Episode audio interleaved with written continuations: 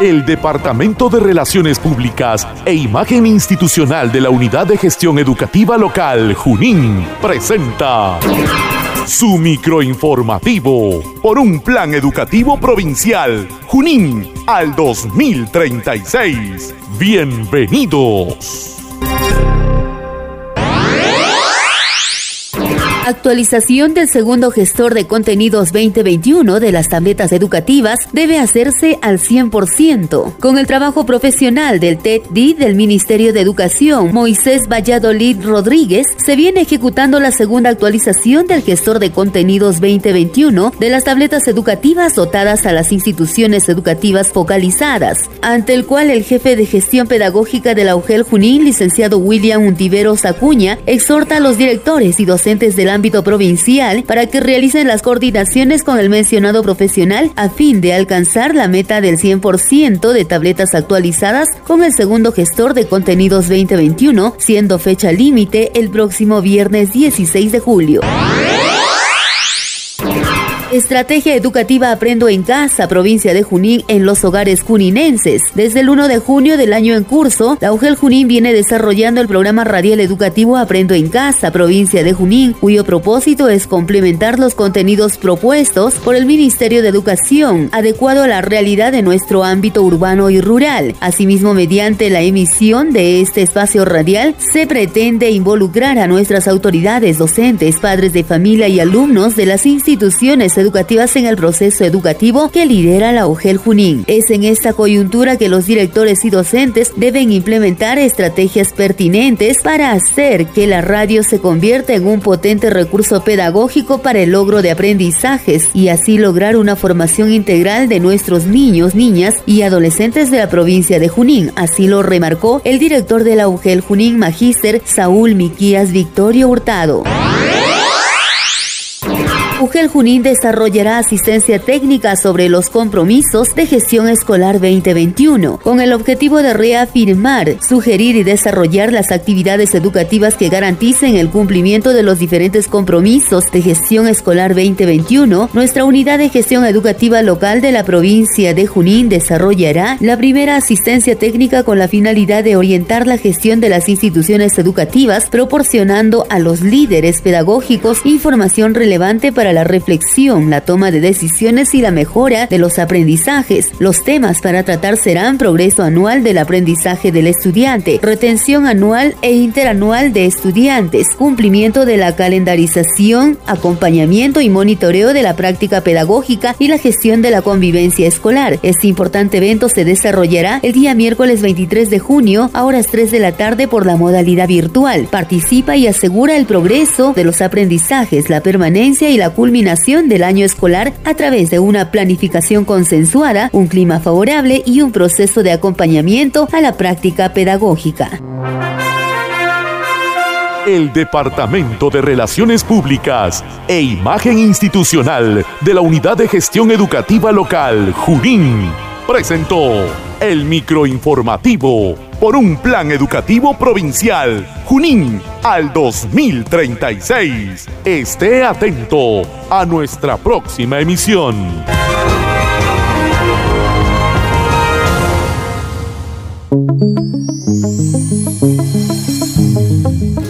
La Unidad de Gestión Educativa Local de la provincia de Junín presenta Aprendo en Casa, provincia de Junín.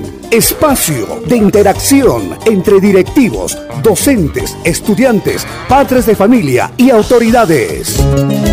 Con el propósito de fortalecer la formación integral de los estudiantes de la provincia de Junín por un plan educativo provincial Junín al 2036. Bienvenidos al mundo mágico de la radio. Buenas tardes, estimados oyentes. Reciban un cordial saludo de la maestra Katy Doris Caso Fernández. Es un enorme placer encontrarnos en nuestro programa Aprendo en Casa, provincia de Junín, una iniciativa de la Unidad de Gestión Educativa Local de la provincia de Junín, dedicado especialmente para ti en el cual conoceremos sobre la comunidad San Pedro de Pari y cómo se está realizando esta educación a distancia en la institución educativa San Pedro. A continuación presentaremos a cada uno de los docentes que nos acompañan con ustedes. Damos la bienvenida a la licenciada Elizabeth Osorio Maita, quien dirige la institución educativa San Pedro. Muy buenas tardes con cada uno de los oyentes de esta prestigiosa emisora radial. Reciba un saludo cordial y fraterno a nombre de los docentes, personal administrativo, padres de familia y estudiantes de la institución educativa San Pedro, esperando que este programa sea del agrado de todos ustedes. Muchas gracias. También está con nosotros la licenciada Dani Lisset Lázaro Guamán, maestra encargada del área de ciencias sociales. Buenas tardes a todos los radio oyentes. Para mí es un placer poder compartir el día de hoy con todos ustedes aspectos relacionados a nuestra labor docente en el marco de la educación a distancia. Muchas gracias. Asimismo, nos acompaña el licenciado Edgar Takuri Vega, maestro del área de ciencia y tecnología. Buenas tardes a todos los que sintonizan esta prestigiosa emisora. Hoy día para compartir nuestras experiencias de Aprendo en Casa. A continuación con ustedes, el maestro, licenciado Grimaldo Santos Pando, maestro del área de educación física. Muy buenas tardes, radio oyentes. Les doy mis saludos cordiales a cada uno de ustedes de la región Junín. Gracias. Finalmente, la licenciada Sonia Sinche Carguas, maestra del área de educación para el trabajo. Buenas tardes, Junín. Agradecerles por su sintonía. Hoy compartiremos nuestras experiencias y aprendizajes en la modalidad de educación a distancia.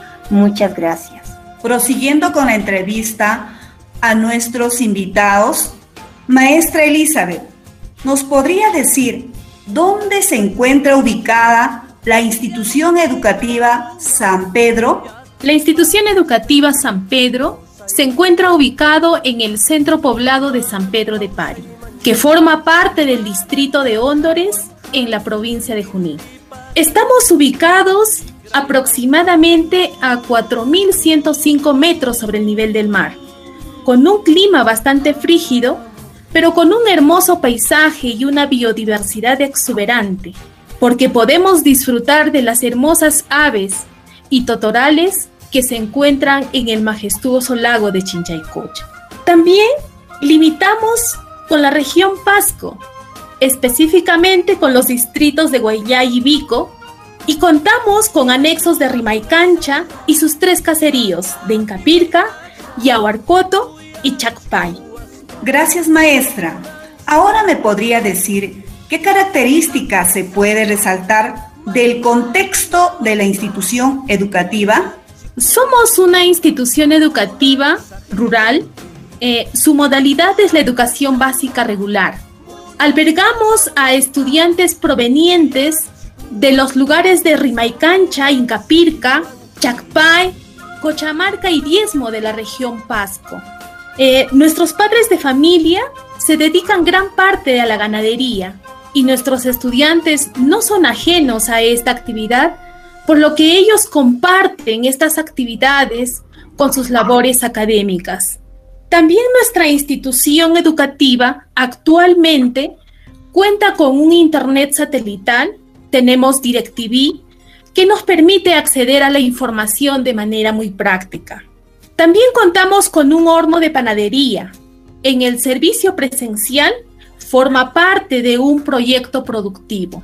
Al ser una institución pequeña, nosotros estamos comprometidos por nuestra educación y es un trabajo bastante arduo de parte de los maestros y estudiantes que hacemos que la educación salga adelante en esta zona de, nuestro país.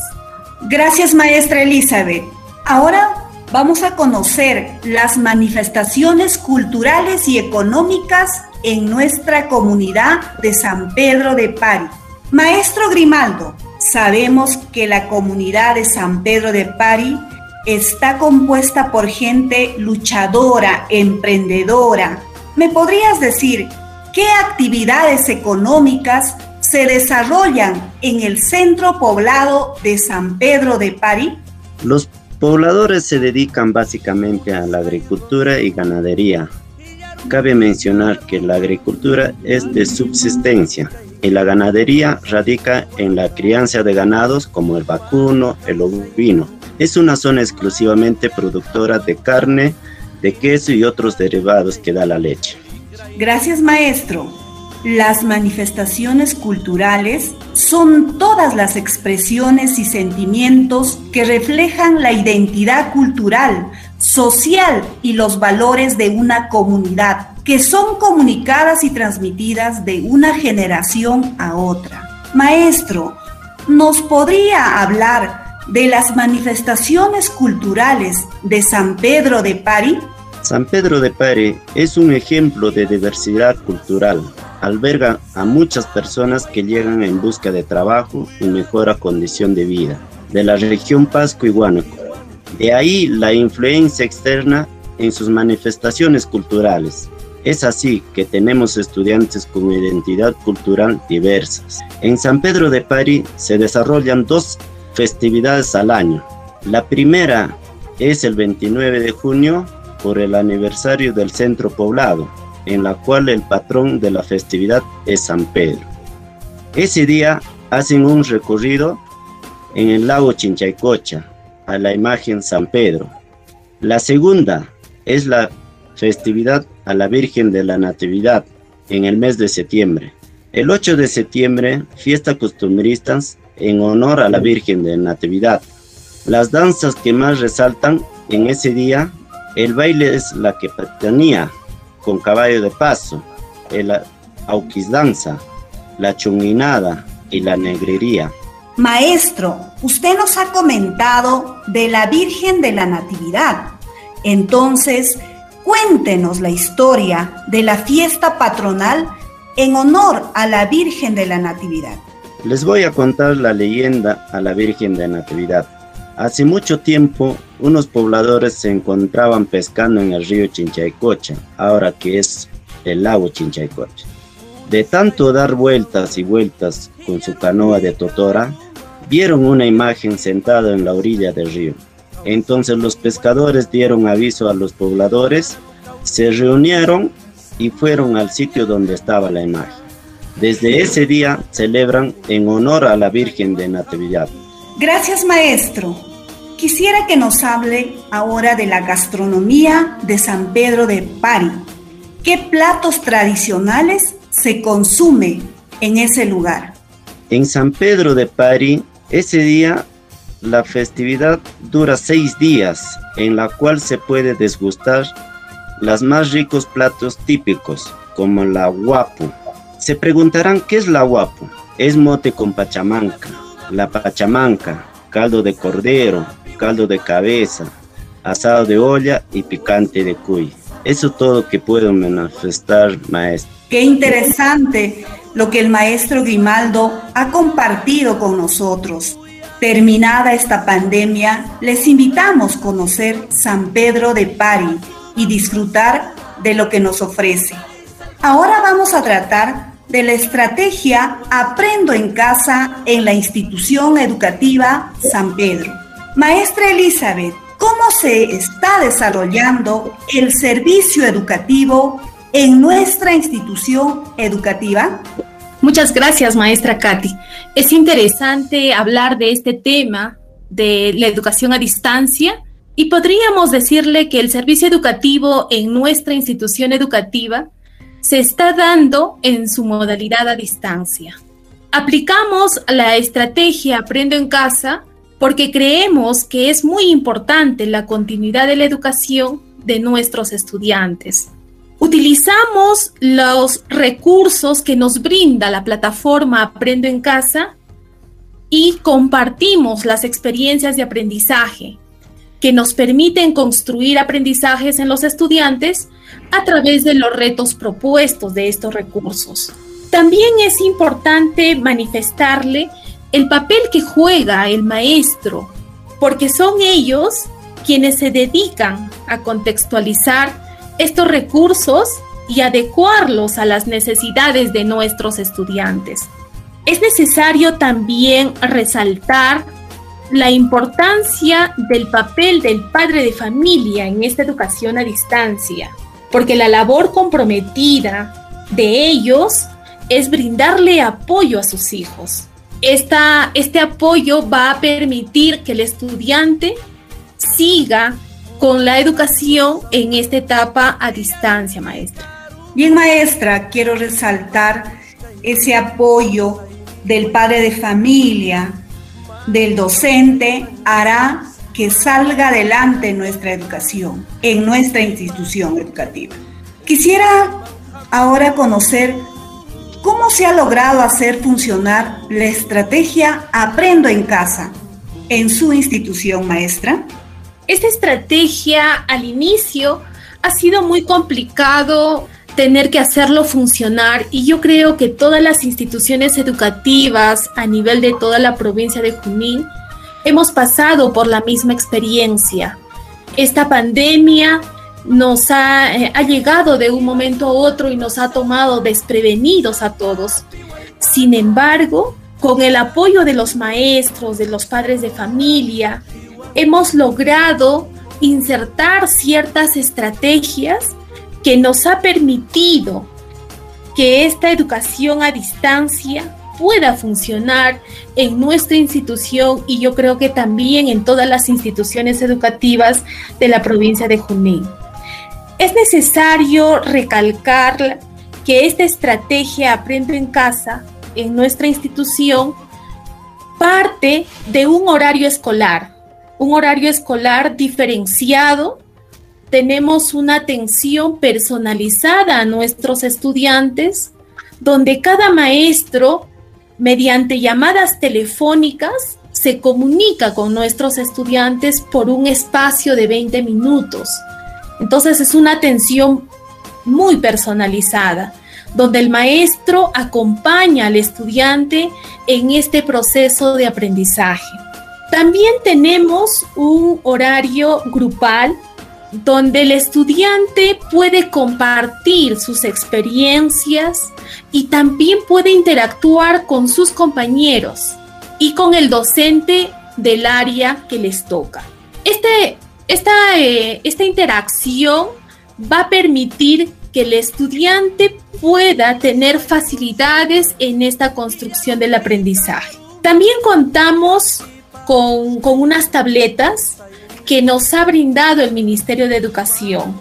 Somos una institución educativa que hemos sido focalizada con estas tabletas. Actualmente el 100% de nuestros estudiantes cuentan con estas tabletas y así hay algunos que no tienen conectividad, pero ellos pueden acceder a estos recursos de la experiencia de aprendizaje. Entonces, de este modo, maestra, nosotros vamos haciendo funcionar esta estrategia Aprendo en Casa en la institución educativa.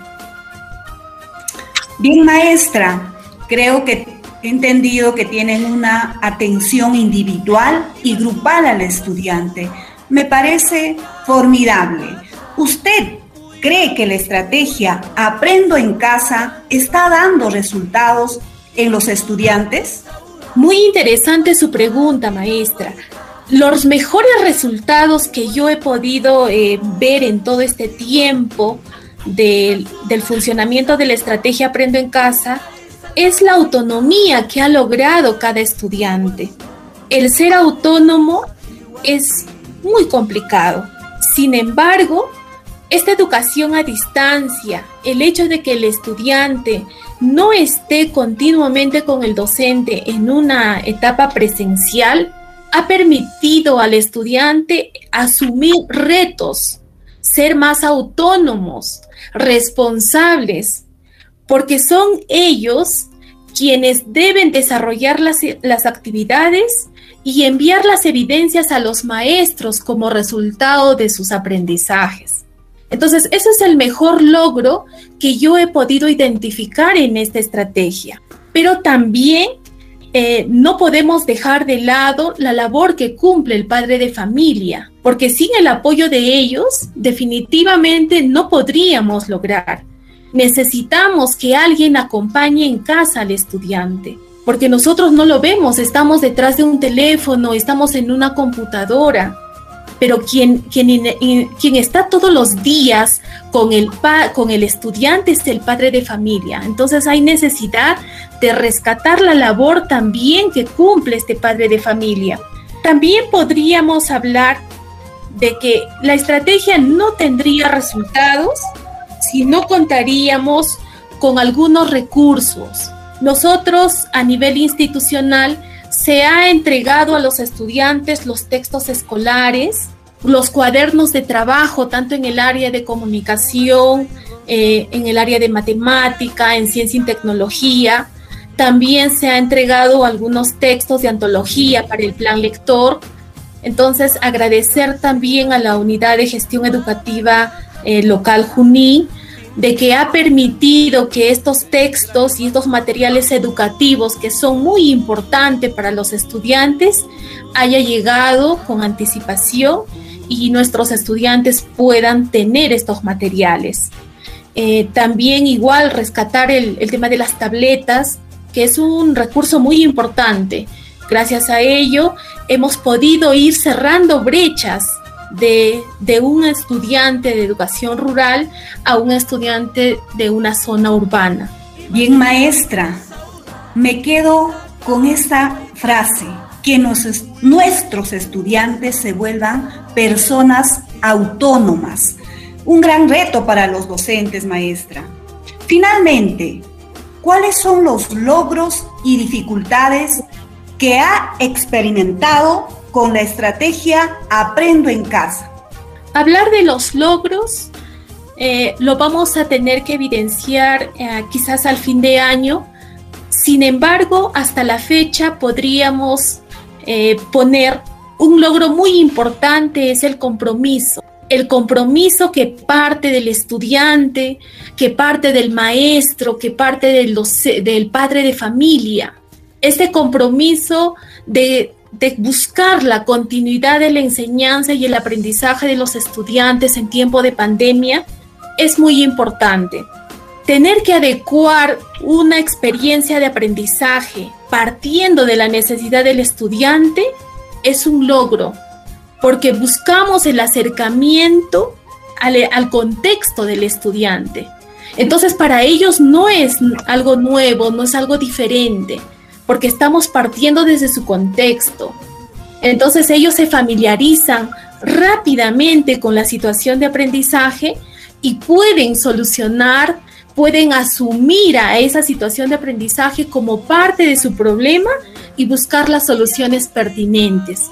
Porque en esta educación por competencia, pues eso debe de ser la labor del estudiante, asumir roles y solucionar problemas a partir de su, de su propio contexto. Eso es lo que le puedo decir en cuanto a los logros maestra y en cuanto a las dificultades, bueno, nuestra principal dificultad en el centro poblado de Pari es el tema de la conectividad. Tenemos dificultades en ese sentido, la señal es bastante baja, eh, nuestra institución educativa cuenta con un internet satelital pero por la señal pues no podemos atender a todos nuestros estudiantes. Sería magnífico tener que atenderlos ahí para poder ayudarles incluso a los padres de familia para que ellos puedan, para que nuestros estudiantes puedan tener el acceso a los datos y evitarles que ellos hagan la recarga semanalmente como lo están haciendo, para que sus hijos puedan acceder pues al, a las clases virtuales que desarrollan cada uno de nuestros maestros. Esas serían las dificultades, maestra. Muchísimas gracias, maestra Elizabeth. Ahora voy a enfocarme al área que tengo a mi cargo, que es el área de matemática. Como lo mencionó la maestra Elizabeth, nos llegó la tableta tanto a estudiantes como a docentes. En la tableta tenemos un programa que se llama GeoGebra. En matemática nos sirve mucho para graficar y resolver problemas de nuestra área. Quisiera también explicarles cuál es el propósito del área de matemática. El propósito del área de matemática es formar ciudadanos para entender e interpretar el mundo que lo rodea y resolver problemas usando estrategias y conocimientos matemáticos en diversas situaciones a través del enfoque centrado en la resolución de problemas que promueve y facilita el desarrollo de competencias para lograr el perfil de egreso. Bien, espero que tengan claro cuál es el propósito del área de matemática. Bien, ahora nos toca hablar de un área muy importante, el área de ciencia y tecnología. Para esto, vamos a tener la intervención del maestro Edgar. Maestro Edgar, ¿en qué se fundamenta el área de ciencia y tecnología? Muchas gracias por darme esta oportunidad para poder comunicar a toda la población de lo que estamos cumpliendo la labor educativa en nuestra institución educativa. Para responder su pregunta, el área de ciencia y tecnología se fundamenta en el enfoque de indagación y alfabetización científica, donde el estudiante aplica conocimientos científicos y tecnológicos para comprender, apreciar y aprovechar el mundo, contribuir a la sostenibilidad del ecosistema, mejorar su calidad de vida, tomar decisiones informadas y proponer soluciones a situaciones en diversos contextos, asumiendo una postura crítica ante la ciencia y la tecnología. Bien, maestro Edgar, cuán importante es que el estudiante tenga una postura crítica ante la ciencia y la tecnología. Ahora, maestro Edgar, ¿cuál es la importancia del aporte del área de ciencia y tecnología en estos tiempos de pandemia? Hemos dado mayor énfasis, sobre todo, en la salud de los estudiantes, de los padres de familia y la población en general. Respondiendo su pregunta, frente a esta coyuntura, desarrollar, desarrollar el área de ciencia y tecnología tiene un aporte muy fundamental, ya que contribuye en la formación de los estudiantes en el cuidado de la salud y de las personas de su entorno, asumiendo un rol protagónico como este informativo para ayudar a controlar el contagio del COVID-19. Es así, maestro, que tenemos que seguir usando la mascarilla, el distanciamiento social para controlar esta pandemia. Ahora, maestro, ¿cómo se viene desarrollando el área de ciencia y tecnología en esta educación a distancia? El área de ciencia y tecnología, esta educación a distancia, está centrado en el desarrollo de las competencias. Partimos de una situación de aprendizaje que permita al estudiante empoderar del problema y asumir retos. Consideramos muy importante el desarrollo de las experiencias de aprendizaje propuestos por el Ministerio de Educación Hacemos uso de salas gratuitas, WhatsApp, llamadas telefónicas para interactuar con los estudiantes y poder acompañarlas en la construcción de sus aprendizajes. Muchas gracias, maestra. A usted, maestro Edgar, por explicarnos cómo está llevando a cabo el desarrollo con los estudiantes de su área. Ahora nos toca la participación de la maestra Lisette. Maestra Lisette, quisiera saber cómo se está dando la convivencia en el marco de la educación a distancia. Sí, maestra, muchísimas gracias por el espacio que me brinda. Sabemos muy bien que la convivencia escolar es el conjunto de relaciones interpersonales entre los integrantes de la comunidad educativa. Por ende, es una construcción colectiva y cotidiana cuya responsabilidad es compartida por el directivo, por los docentes, por el administrativo, por los estudiantes y por las familias. El contexto actual, eh, marcado por la emergencia sanitaria, producto de la pandemia ocasionada por la COVID-19, nos ha exigido y nos sigue exigiendo adaptarnos para darle continuidad al proceso educativo. Sabemos muy bien que el proceso educativo no puede parar, ¿no? Hoy en día los estudiantes continúan descubriendo nuevos aprendizajes en un entorno definido por la convivencia en el hogar y en las aulas virtuales a través de la estrategia nacional Aprendo en casa. Bien, maestra. Entonces, maestra, ¿La convivencia ha sufrido cambios? Por supuesto. El cambio de rutina, el hecho de que todos los integrantes de la familia se encuentren en casa, los cambios en la forma de llevar el aprendizaje a través de plataformas o llamadas telefónicas han ocasionado conflictos en, la convivencia y han generado emociones intensas, produciendo estrés y agotamiento en los estudiantes, en los padres de familia, en los docentes, ¿no? Por lo tanto, eh, podemos decir que esta convivencia ha sufrido profundos cambios producto de esta pandemia. Sí, maestra, es muy importante el manejo de emociones, más en esta situación que estamos de pandemia, ¿no? Saber cómo tú manejas tus emociones para comunicarte con el resto. Maestra, muy bien, pero solo es trabajo de los docentes? Claro que no. Los padres son un pilar fundamental.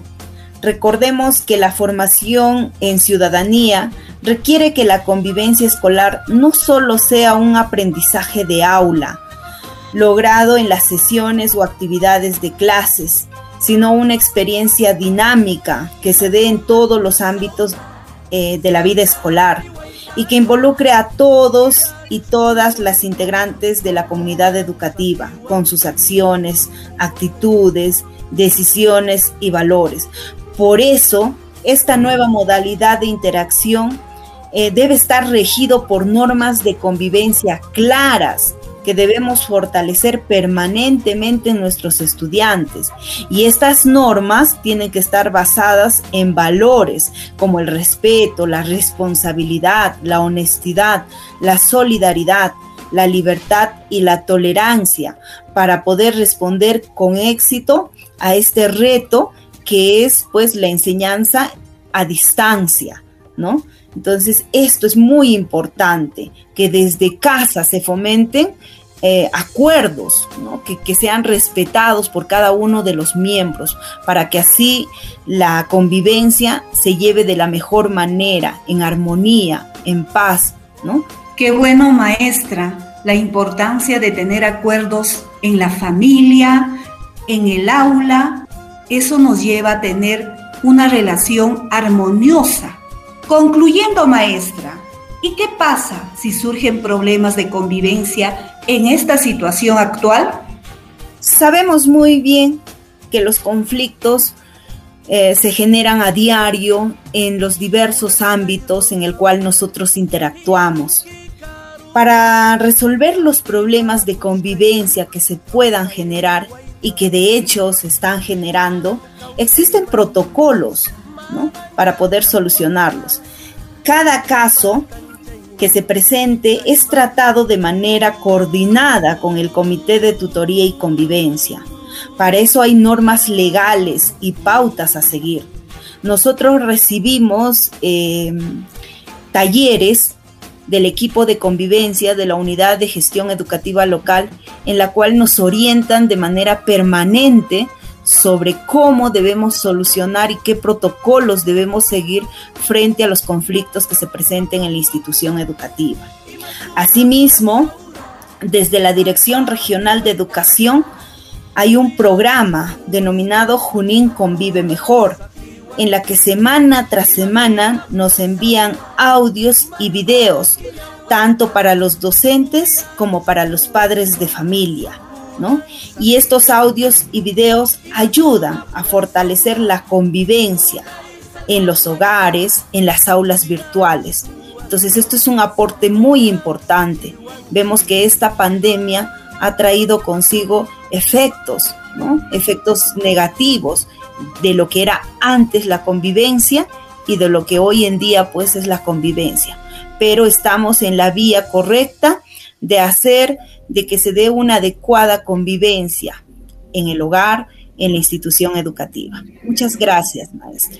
Gracias a usted, maestra Lisette, por ilustrarnos cómo tiene que ser la convivencia en el hogar, en nuestras aulas virtuales, Bien, ahora vamos a hablar de un tema muy importante, cambio de la educación presencial a distancia. Maestra Sonia, ¿cómo se dio el cambio de la educación presencial a una educación a distancia? Bien, maestra y público oyente. Como sabemos, nosotros sufrimos un gran cambio tras el inicio de la pandemia por COVID-19 y ante el rápido incremento de los contagios, el gobierno de nuestro país toma la decisión de ponernos en cuarentena total y a raíz de ello, el Ministerio de Educación suspende las clases presenciales indefinitivamente. Pero a partir del 6 de abril del 2020 se da inicio al nuevo año escolar de manera muy diferente a los otros años escolares que tuvimos, pues el Mineru aplica una estrategia de nombre Aprendo en casa para las instituciones públicas de educación básica. En este año, nuestra educación básica da un giro de 180 grados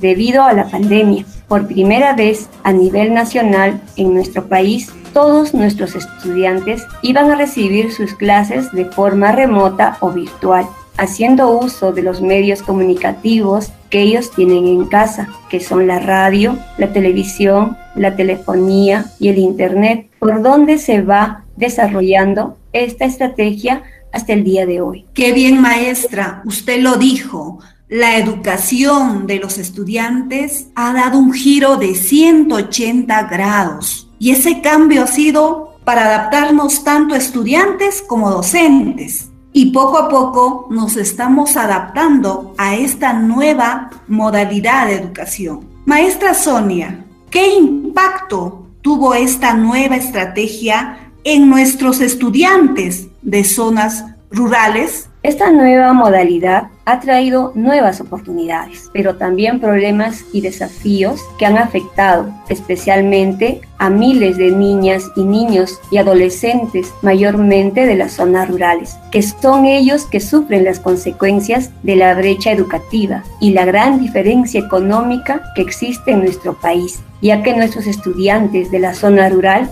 no pudieron fácilmente adaptarse a esta forma de recibir sus aprendizajes, pues ellos carecían de herramientas tecnológicas que se necesita para esta modalidad de enseñanza. Sí, maestra Sonia. Los estudiantes, si bien son nativos digitales, pero les faltan esas herramientas tecnológicas y empoderarse de ellas para tener una educación como un estudiante que se encuentra en la ciudad. ¿Usted me podría hablar de cuáles son los requisitos para recibir una buena educación a distancia? Claro que sí. Con la experiencia que se ha obtenido durante estos dos años que se va desarrollando esta estrategia de educación a distancia, de forma virtual o remota, se tiene que contar con las siguientes herramientas tecnológicas, como mínimo tener una de ellas en casa, un televisor, una radio, una computadora, un celular digital o una tablet. Además de ello, se debe tener una buena señal de internet, radio, televisión o telefonía. Estos equipos van a ayudar a que nuestros estudiantes puedan recibir sus aprendizajes.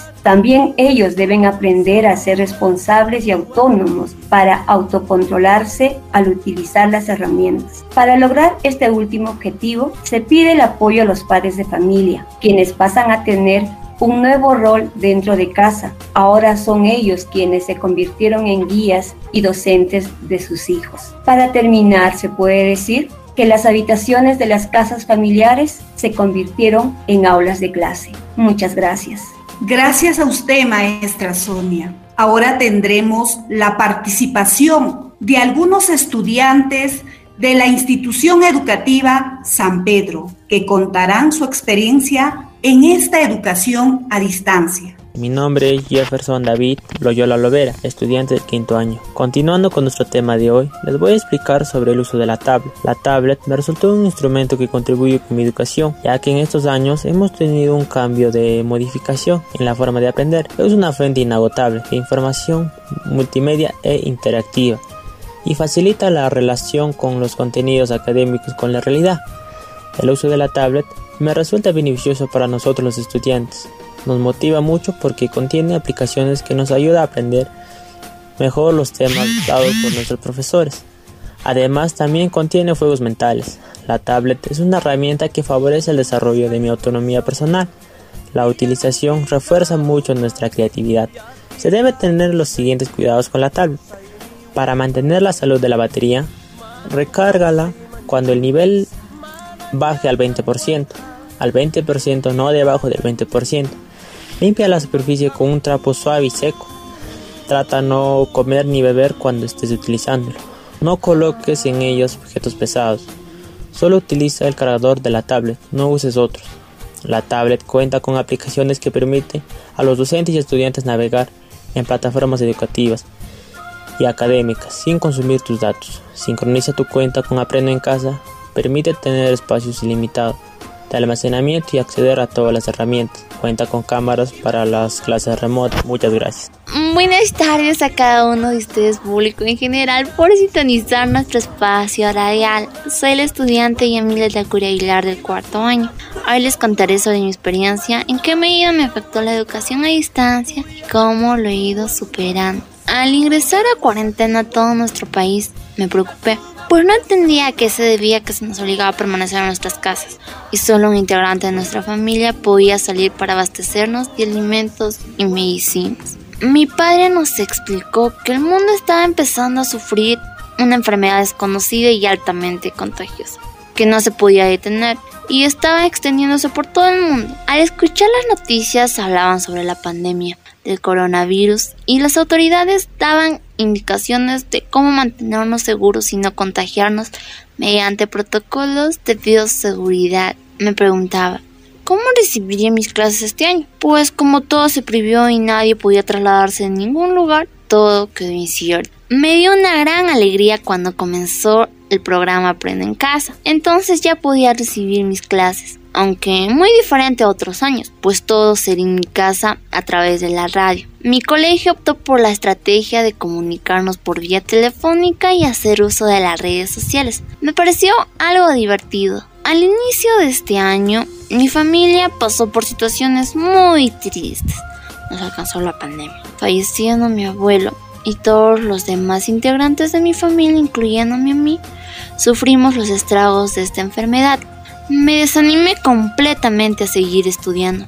Veía como mis abuelos, padres y hermanos, todos enfermos postrados en cama. Orábamos mucho a nuestro Señor para recuperarnos. Nuestras oraciones me fueron escuchadas. Mis tíos residentes en la capital nos enviaron medicamentos para poder restablecer nuestra salud. Gracias a ello logramos recuperar. Y bueno, ¿qué les puedo contar más? Pues es terrible sufrir esta enfermedad, la cual te quita todas las ganas de seguir adelante. Por ello me descuidé un poco en mis estudios. Después de recuperarme no estaba totalmente bien. Ahora poco a poco voy nuevamente involucrándome en mis actividades académicas virtuales. Muchísimas gracias por escucharnos. Dios los bendiga. Buenas tardes, público oyente. Estoy muy contenta en compartir este espacio con ustedes. Mi nombre es Yadira Cajachao Aguilar. Soy estudiante del tercer año. Hoy les voy a contar sobre mi experiencia con la conectividad en la educación a distancia. Durante los primeros días tuve muchas limitaciones en la conectividad de las clases virtuales por el desconocimiento de utilizar los equipos digitales como el celular digital y tablet, así como el uso de las aplicaciones, las redes sociales como el WhatsApp y el Facebook. Al inicio de este año escolar no tenía un celular de uso personal, solo trabajaba con el celular de mi hermana y ella fue quien me apoyó para aprender a utilizar el celular y sus aplicaciones. Al principio me parecía muy difícil, pero con la práctica pude aprender. Ahora tengo la tablet que nos prestó el colegio para poderme conectar a mis clases virtuales. Me siento bien porque aprendí cómo utilizar estas herramientas digitales y así poder comunicarme con mis profesores y compañeros. Otro problema grande que también tengo es por la parte donde vivo no hay buena señal de internet. Tengo que buscar un lugar donde logre conectarme a la señal y poder recibir mis clases. Gracias, síganse cuidando. Buenas tardes, continuando con nuestro tema del día de hoy, mi nombre es Alexis Vicente Marcelo. Hoy les hablaré acerca de la importancia de la continuidad de la educación. Es muy importante continuar con nuestros estudios y no rendirnos hasta lograr nuestras metas educativas y lograr tener una mejor calidad de vida. Los beneficios de la continuidad educativa son numerosos, a corto y a largo plazo. Vemos cómo la continuidad en la educación combate el abandono escolar y los efectos negativos que este tiene el conjunto de todas las acciones que se realizan en el colegio, desde el principio hasta el final, prepararnos para la vida con el objetivo de llegar a ser buenos profesionales y también buenos padres para sus hijos, intentando brindarles las mismas oportunidades que todos hemos recibido. Por lo tanto, y de forma resumida, podemos afirmar que la continuidad educativa combate el abandono escolar. La continuidad educativa ofrece oportunidades a todos los estudiantes por igual. Les cuento, yo siempre he sido un estudiante responsable y estudioso, lleno de proyectos y sueños. Me gusta participar en los concursos escolares. Cuando empezó la pandemia me sentí un poco perdido por los cambios. No sabía si seguir con las clases. Me pregunté si valía la pena seguir estudiando. Me puse a pensar y reflexionar si dejo de estudiar no cumpliré mis sueños de lograr ser un profesional. Y nuevamente me motivé a ponerle ganas de continuar con los estudios. Mi mamá siempre me anima, dice que estudiar es importante y que así podré lograr mis metas. Debo esforzarme y ser perseverante para cumplir mis sueños y salir adelante. Muchas gracias por sintonizarnos. Bien, estimados oyentes, hemos llegado al final de su programa Aprendo en Casa, provincia de Junín, agradeciendo la participación de los docentes y estudiantes de la institución educativa San Pedro. Con nosotros será hasta otra oportunidad. Mil gracias, público oyente.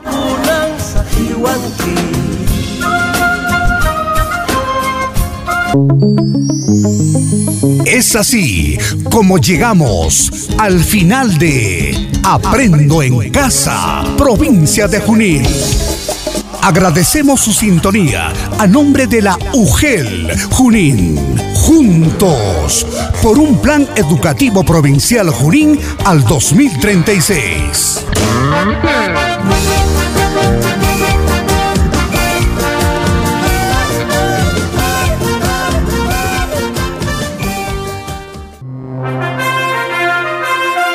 El Departamento de Relaciones Públicas e Imagen Institucional de la Unidad de Gestión Educativa Local, Junín, presenta su microinformativo por un plan educativo provincial, Junín, al 2036. Bienvenidos. Actualización del segundo gestor de contenidos 2021 de las tabletas educativas debe hacerse al 100%. Con el trabajo profesional del TED-D del Ministerio de Educación, Moisés Valladolid Rodríguez, se viene ejecutando la segunda actualización del gestor de contenidos 2021 de las tabletas educativas dotadas a las instituciones educativas focalizadas, ante el cual el jefe de gestión pedagógica de la UGEL Junín, licenciado William Untiveros Acuña, exhorta a los directores y docentes de la ámbito provincial para que realicen las coordinaciones con el mencionado profesional a fin de alcanzar la meta del 100% de tabletas actualizadas con el segundo gestor de contenidos 2021, siendo fecha límite el próximo viernes 16 de julio. Estrategia Educativa Aprendo en Casa, provincia de Junín, en los hogares juninenses. Desde el 1 de junio del año en curso, la UGEL Junín viene desarrollando el programa radial educativo Aprendo en Casa, provincia de Junín, cuyo propósito es complementar los contenidos propuestos por el Ministerio de Educación, adecuado a la realidad de nuestro ámbito urbano y rural. Asimismo, mediante la emisión de este espacio radial, se pretende involucrar a nuestras autoridades, docentes, padres de familia y alumnos de las instituciones educativas en el proceso educativo que lidera la UGEL Junín. Es en esta coyuntura que los directores y docentes deben implementar estrategias pertinentes para hacer que la radio se convierta en un potente recurso pedagógico para el logro de aprendizajes y así lograr una formación integral de nuestros niños, niñas y adolescentes de la provincia de Junín. Así lo remarcó el director de la UGEL Junín, Magíster Saúl Miquías Victorio Hurtado. UGEL Junín desarrollará asistencia técnica sobre los compromisos de gestión escolar 2021, con el objetivo de reafirmar, sugerir y desarrollar las actividades educativas que garanticen el cumplimiento de los diferentes compromisos de gestión escolar 2021. Nuestra unidad de gestión educativa local de la provincia de Junín desarrollará la primera asistencia técnica con la finalidad de orientar la gestión de las instituciones educativas, proporcionando a los líderes pedagógicos información relevante la reflexión, la toma de decisiones y la mejora de los aprendizajes. Los temas para tratar serán progreso anual del aprendizaje del estudiante, retención anual e interanual de estudiantes, cumplimiento de la calendarización, acompañamiento y monitoreo de la práctica pedagógica y la gestión de la convivencia escolar. Este importante evento se desarrollará el día miércoles 23 de junio a horas 3 de la tarde por la modalidad virtual. Participa y asegura el progreso de los aprendizajes, la permanencia y la culminación del año escolar a través de una planificación consensuada, un clima favorable y un proceso de acompañamiento a la práctica pedagógica. El Departamento de Relaciones Públicas e Imagen Institucional de la Unidad de Gestión Educativa Local, Junín, presentó el microinformativo por un plan educativo provincial Junín al 2036. Esté atento a nuestra próxima emisión.